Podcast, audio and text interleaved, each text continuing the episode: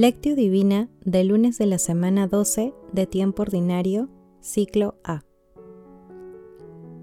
No juzguen y no serán juzgados, porque con el criterio con que ustedes juzguen, serán juzgados, y con la medida con que midan, serán medidos. Mateo capítulo 7, versículos del 1 al 2. Oración inicial.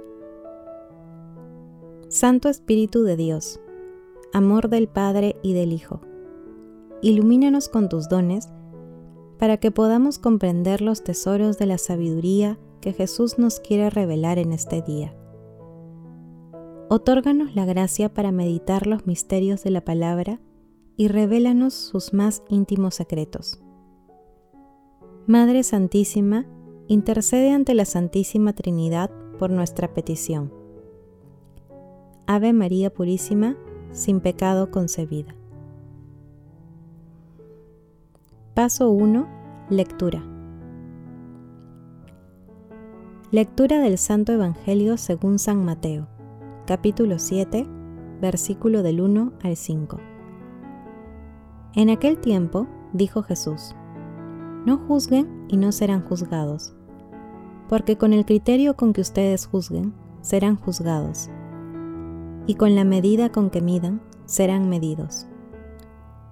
¿Cómo es que miras la paja que hay en el ojo de tu hermano y no reparas en la viga que hay en el tuyo?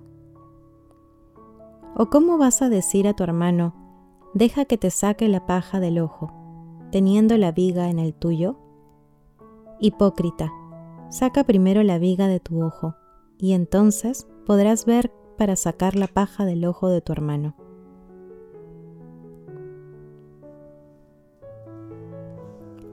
Palabra del Señor, gloria a ti Señor Jesús.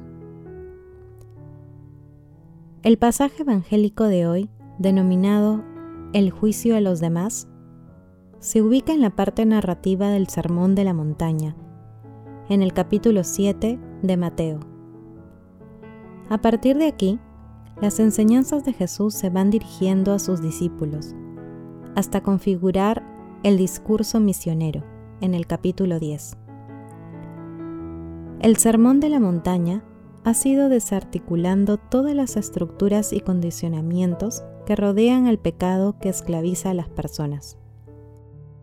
Jesús revoluciona todo el comportamiento humano con las bienaventuranzas, así como las seis antítesis que meditamos los días previos.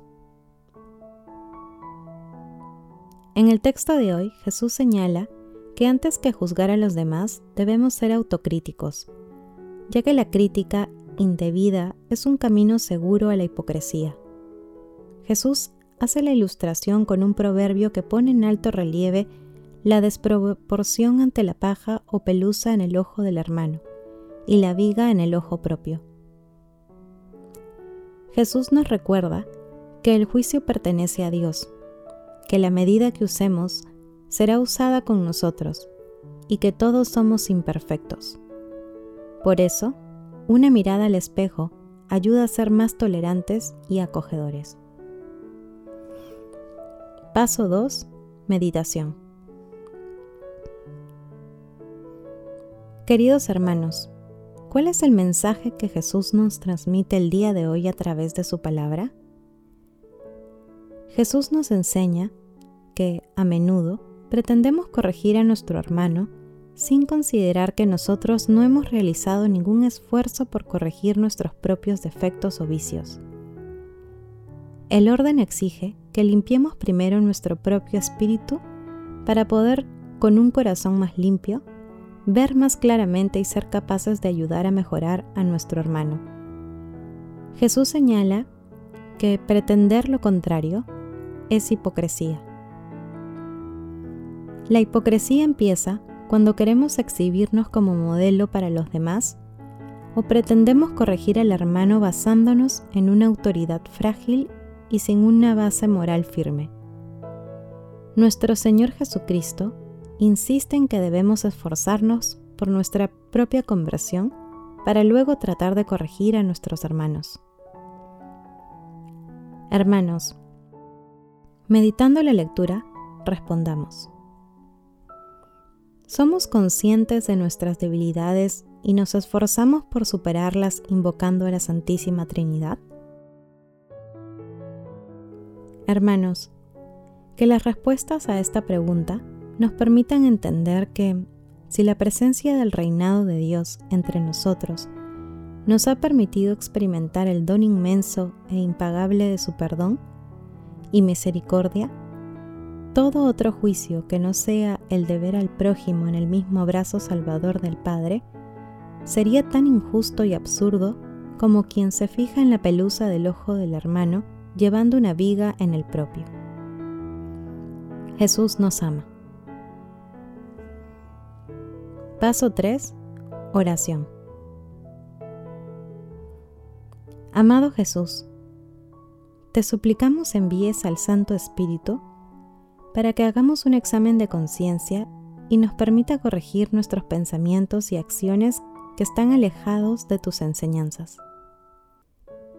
Espíritu Santo, amor del Padre y del Hijo, envía tu luz sobre los gobernantes de las naciones para que sean verdaderos guías de los pueblos siguiendo las enseñanzas de nuestro Señor Jesucristo. Amado Jesús, misericordia pura e infinita, concede el perdón a las almas del purgatorio y llévalas al banquete celestial. Envía a San Miguel Arcángel para que proteja a las almas de las personas agonizantes ante los ataques del enemigo. Dulce Madre María, Madre de la Divina Gracia, intercede ante la Santísima Trinidad por nuestras peticiones. Paso 4. Contemplación y acción. Hermanos, contemplemos a nuestro Señor Jesucristo con un escrito de San Juan Crisóstomo. ¿Queréis que os indique el camino de la conversión? Son numerosos, variados y diferentes, pero todos conducen al cielo. El primer camino de la conversión es aborrecer nuestros pecados. Empieza tú a confesar tus pecados para ser justo. Esto porque dice el profeta, me dije, confesaré al Señor mis culpas, y tú perdonaste mi falta y mi pecado. Condena tú mismo las faltas que has cometido y esto bastará para que el Maestro te escuche. El que condena sus pecados irá con más cuidado para no recaer en ellos. Hay un segundo camino que no es inferior al primero, y es no guardar rencor a nuestros enemigos, dominar nuestra ira para perdonar las ofensas que nos infligen nuestros compañeros de servicio porque así obtendremos el perdón de las ofensas contra el Maestro. Es la segunda manera de obtener la purificación de nuestras faltas. Si perdonáis a vuestros deudores, dice el Señor, mi Padre que está en el cielo perdonará también vuestras faltas. ¿Quieres conocer el tercer camino de la conversión? Es la oración ferviente y atenta desde el fondo del corazón el cuarto camino es la limosna. Tiene un poder considerable e indecible. Luego, la modestia y la humildad no son medios menores para destruir el pecado desde la raíz.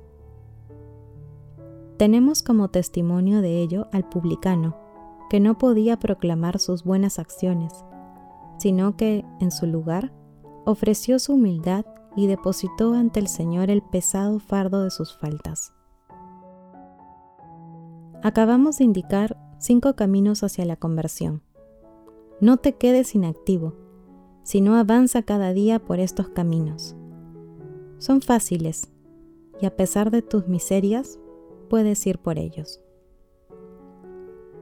Queridos hermanos, cuando sintamos la tentación de juzgar a nuestros hermanos, seamos autocríticos y oremos por la conversión de nuestros hermanos y por la nuestra esforzándonos por alcanzarla. En el santísimo nombre de Jesús y de María, esforcémonos diariamente por la superación de nuestras debilidades, para que seamos verdaderos discípulos de nuestro Señor Jesucristo y no caigamos en la tentación de creernos mejores que los demás. Glorifiquemos a Dios con nuestras vidas. Oración final. Gracias Señor Jesús por tu palabra de vida eterna. Que el Espíritu Santo nos ilumine para que tu palabra penetre a lo más profundo de nuestras almas y se convierta en acción. Dios glorioso, escucha nuestra oración. Bendito seas por los siglos de los siglos. Madre Santísima, intercede ante la Santísima Trinidad por nuestra petición. Amén.